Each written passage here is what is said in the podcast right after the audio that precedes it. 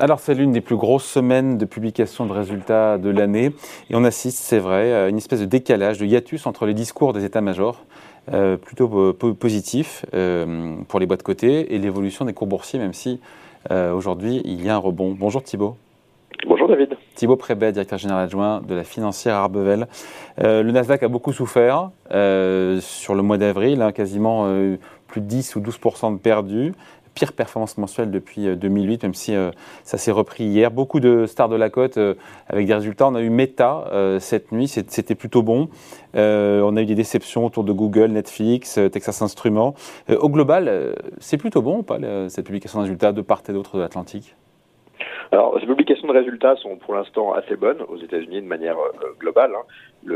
avec les, doutes qu'il y a eu pu avoir au premier trimestre lors des publications de février sur euh, sur Netflix euh, et, et, Meta comme euh, comme on va dire un petit canard et c'est particulièrement bon en Europe hein, où la plupart des publications qui sortent jour après jour sont vraiment très bonnes avec des, des, des bonnes surprises sur les chiffres d'affaires, sur les marges et un discours qui reste confiant des entreprises, même si face à une faible visibilité qui devient la norme, elle reste assez prudente.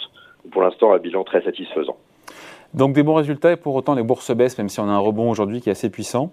Euh, c'est quoi, encore une fois, euh, ce, décalage? Comment on l'explique? Et déjà, encore une fois, sur le discours euh, des dirigeants qui sont plutôt optimistes, qui donnent le sentiment, vous le disiez, de, capables de passer les prix pour l'instant, des coûts dans, dans leurs prix, des marges qui, sont, qui tiennent la route. Comment on explique ce, décalage? Alors il y, a plusieurs sujets qu'il faut évoquer, certains qui sont spécifiques aux États-Unis, d'autres qui sont plus généraux. la première, c'est qu'effectivement, on vit une période où l'incertitude est devenue la norme.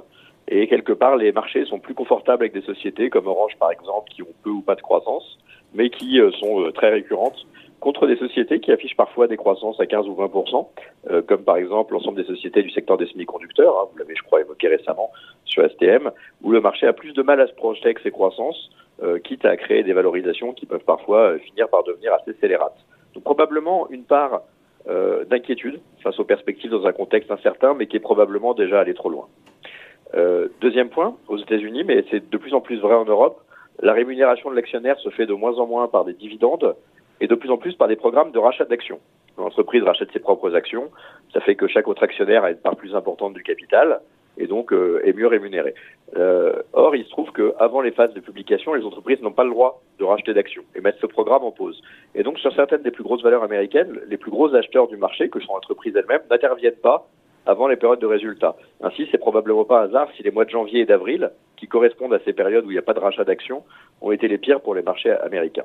Et puis troisième point, bah, des effets de mode, hein, une recherche euh, des valeurs value, euh, des valeurs euh, chères soi-disant, qui sont de moins en moins, qui commencent à être décotées. Et est-ce qu'on est allé au bout de ce mouvement? C'est difficile à dire, mais on constate quand même une, dévalorisation des sociétés de, croissance et des qui sont quand même maintenant assez significatives.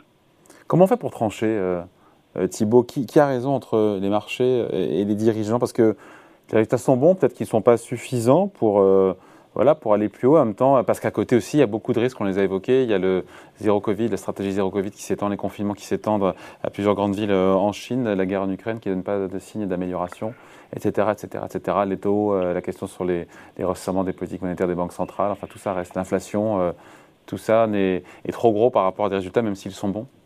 Bah écoutez, je crois qu'il faut simplement, David, faire son travail. C'est-à-dire qu'à un moment donné, on a des, des, chiffres qui sortent, on a des valorisations d'entreprise et il faut faire les maths quoi, et voir ce que ça donne. C'est vrai que l'année dernière, certaines valeurs avaient beaucoup monté. Hein, euh, plusieurs sociétés, entre autres du secteur des semi-conducteurs, avaient doublé. Euh, depuis six mois, c'est un peu la Bérésina, avec des secteurs qui publient très bien. Donc cette dichotomie entre les publications et le marché.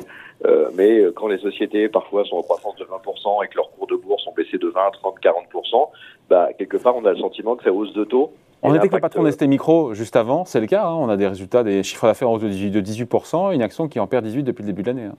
Exactement. Et dans ce cadre-là, c'est vrai que quand on fait les maths, bah, on arrive à des actions comme le cas de ST Microélectronique qui se paye 12 fois les résultats. Alors on peut se dire que c'est vrai que quand, quand on était à des multiples plutôt de l'ordre de 20 fois, on pouvait se dire que par rapport à des sociétés sans croissance qui se payaient 10 fois, c'était un peu cher. Mais c'est pas aberrant parce que, euh, encore une fois, avec des PR de 20, tout le monde se battait pour acheter et maintenant ça vaut 12 et il n'y a plus personne. Hein. Oui, c'est cette période de, mode. On peut citer autre exemple hein, de la société euh, allemande HelloFresh qui a publié hier, qui est une société qui, qui, est, euh, qui publie avec une croissance de, 26%, euh, qui est très dynamique, qui vaut quasiment la moitié de son cours de bourse d'il y a 6 mois. Euh, et qui atteint des multiples qui sont très bas alors qu'elle vient d'enchaîner des années avec des croissances. C'est quoi, pardon, HelloFresh L'activité, c'est quoi? HelloFresh, c'est des gens qui vous livrent des courses avec des recettes de cuisine pour les faire chez vous.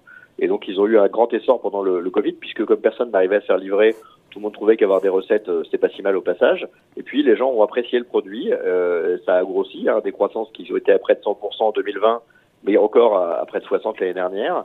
Et, et, et, typiquement, bah, c'est une valeur qui, qui a baissé euh, très fortement. Alors hier, elle a publié, il y a un rebond qui est massif, mais qui, comme sur beaucoup de valeurs, hein, comme Solitech, euh, n'efface qu'une très faible partie des, des baisses récentes.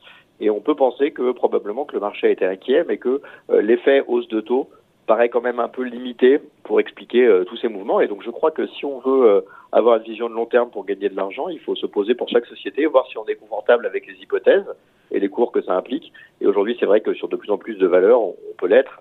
C'est évidemment le cas sur les sociétés que vous évoquez comme ST Electronics, mais, mais le nombre d'opportunités commence à être maintenant relativement massif, tout en sachant encore une fois que beaucoup d'acteurs attendent que les sujets soient réglés avant de revenir. Toute la difficulté. Quand vous dites les sujets, c'est sur la les... question sur les taux, la question encore une fois sur la Chine. Bien sûr. Mais le problème étant que quand ces sujets sont réglés, c'est parfois trop tard pour revenir. Donc c'est là, c'est là un peu. Il faut oser être un petit peu contrariant, c'est ça. Ouais, c'est ça, et à condition de, d'après, d'après Financière Arbevel, de rester sur une logique de société de long terme. C'est-à-dire qu'être un peu contrariant sur des sociétés que vous voulez avoir pour les dix prochaines années, c'est probablement assez, assez sain, même quand le marché n'en veut pas. En opportunité, vous euh, mettez quoi d'ailleurs, là, de Thibault, euh, au-delà de micro que, qui est la publication du jour Ouais, je pense qu'honnêtement, dans les, enfin, de manière assez sectorielle, le secteur des semi-conducteurs est probablement un des secteurs les plus évidents parce que tout ça a beaucoup baissé. Euh, mais c'est vrai aussi dans la, santé, dans le logiciel. Enfin, il y a beaucoup de, sociétés thématiques. Et puis euh, probablement aussi qu'aujourd'hui, beaucoup de valeurs vertes qui étaient un peu vues comme des valeurs qui souffraient des, hausses des matières sont devenues totalement stratégiques pour l'Europe et ont des belles perspectives devant elles. Donc euh, ce, ce, ce, triptyque me paraît quand même assez bien positionné dans la période actuelle. Euh, et effectivement, par contre, il va falloir que le marché change un peu de, de mode. Peut-être aussi peut-on penser que dans une phase où les taux ont monté jour après jour, bah, tout le monde attend que ça soit stabilisé avant de pouvoir revenir sur ces titres. Quel sera le point haut sur les taux à 10 ans américains? Est-ce qu'on y est déjà? C'est difficile à dire, mais beaucoup, beaucoup d'économistes semblent considérer qu'au bout d'un moment, euh, il sera difficile d'envisager des taux beaucoup plus hauts que 3% sans que la croissance commence à souffrir un peu. Voilà, ça sera, il y aura un mécanisme stabilisateur indirectement. Exactement. Il faut de l'impact des taux longs qui, sont, euh, qui impacteront négativement l'économie, euh, notamment américaine. Merci beaucoup, Annelies Signé. Euh, Thibaut Prébet, donc, Merci directeur général adjoint de la financière à Bavel. Merci Thibaut, salut.